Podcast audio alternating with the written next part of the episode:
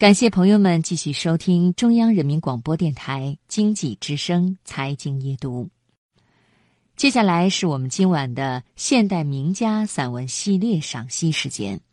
今天我们继续来读巴金。首先，我们要分享的是朋友。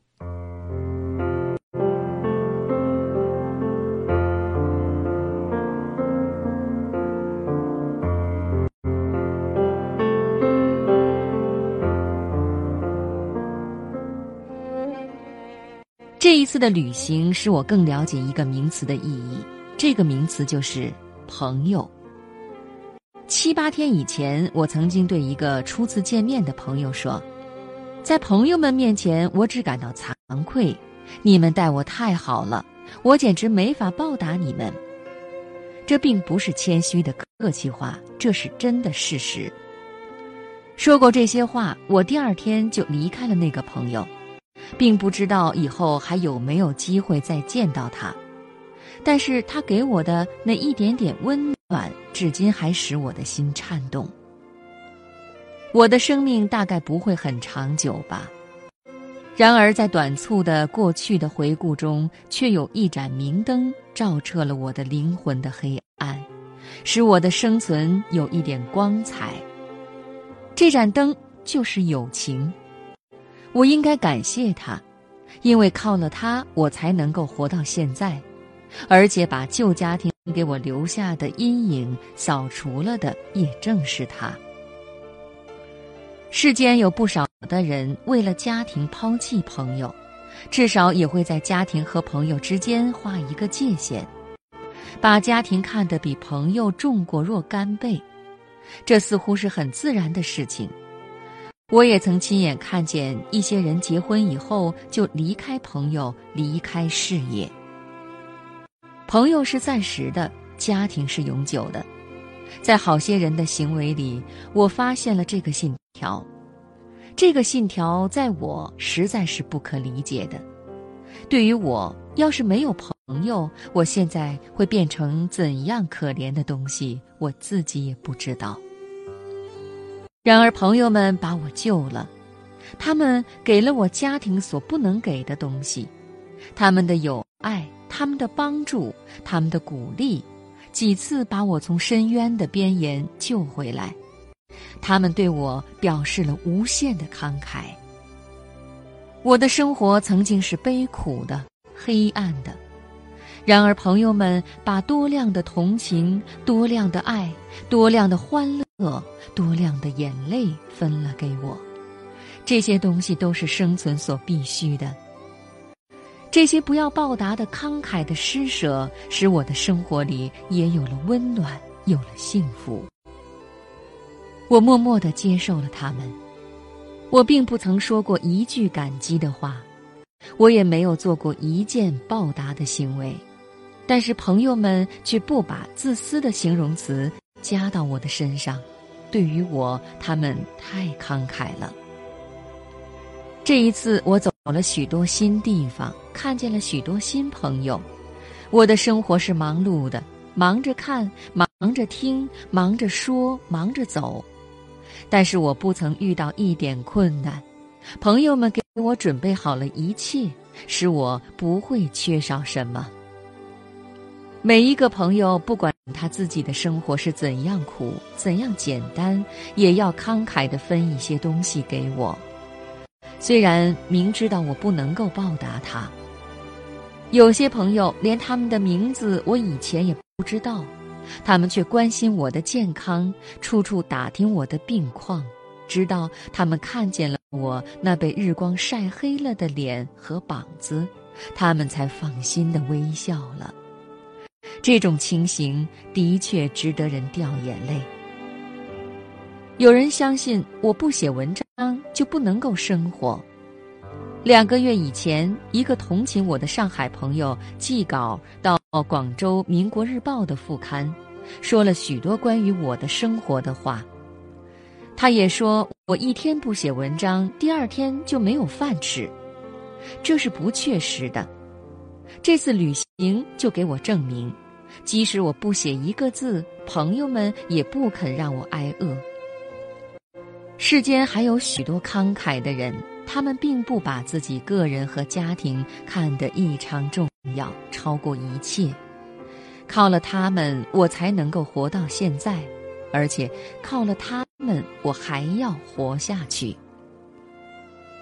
朋友们给我的东西是太多太多了，我将怎样报答他们呢？但是我知道他们是不需要报答的。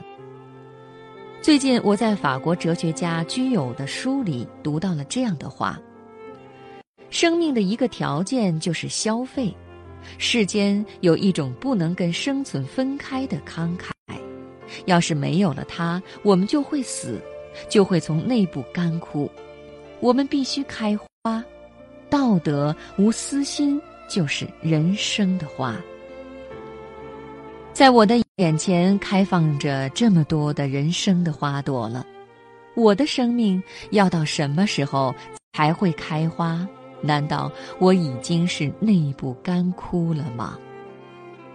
一个朋友说过：“我若是灯，我就要用我的光明来照彻黑暗。我不配做一盏明灯，那么就让我做一块木柴吧。”我愿意把我从太阳那里受到的热放散出来，我愿意把自己烧得粉身碎骨，给人间添一点点温暖。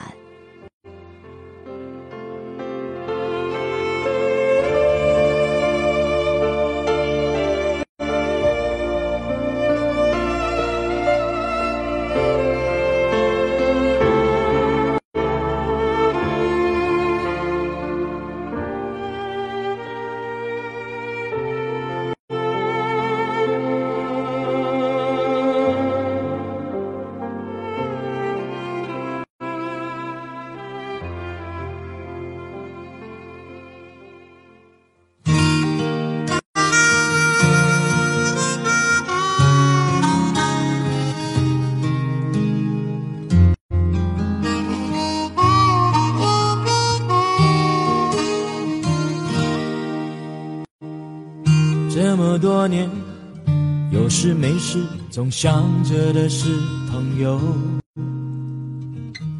人在旅途伤心的时候，才知道谁能分担忧愁。这么多年，时光飞逝，身边多少人去留？往事掠过，像是首老歌。总是让人回味很久，青春岁月已付出所有，只为那一点点的成就。哭过笑过，年少轻狂过，是你陪我坚强和追求。朋友啊朋友，我们一起吼。山丘，心中的信念，我们一定坚守，已经不必说出口。朋友啊朋友，我们抬起头，干了这杯酒，未来的路途，我们一起走，路再遥远，在你左右。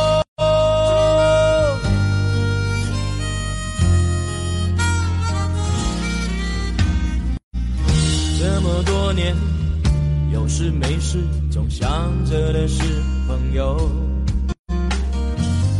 人在旅途伤心的时候，才知道谁能分担忧愁。这么多年，时光飞逝，身边多少人去留？往事掠过，像是首老歌。让人回味很久，青春岁月已付出所有，只为那一点点的成就。哭过笑过，年少轻狂过，是你陪我坚强和追求。朋友啊朋友，我们一起吼，越过。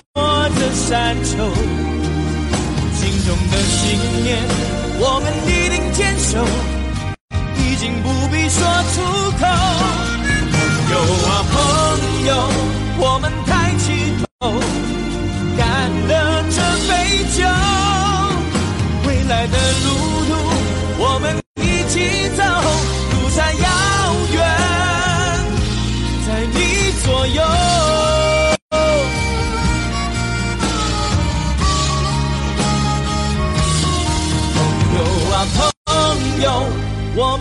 气候越过这山丘心中的信念我们一定坚守已经不必说出口。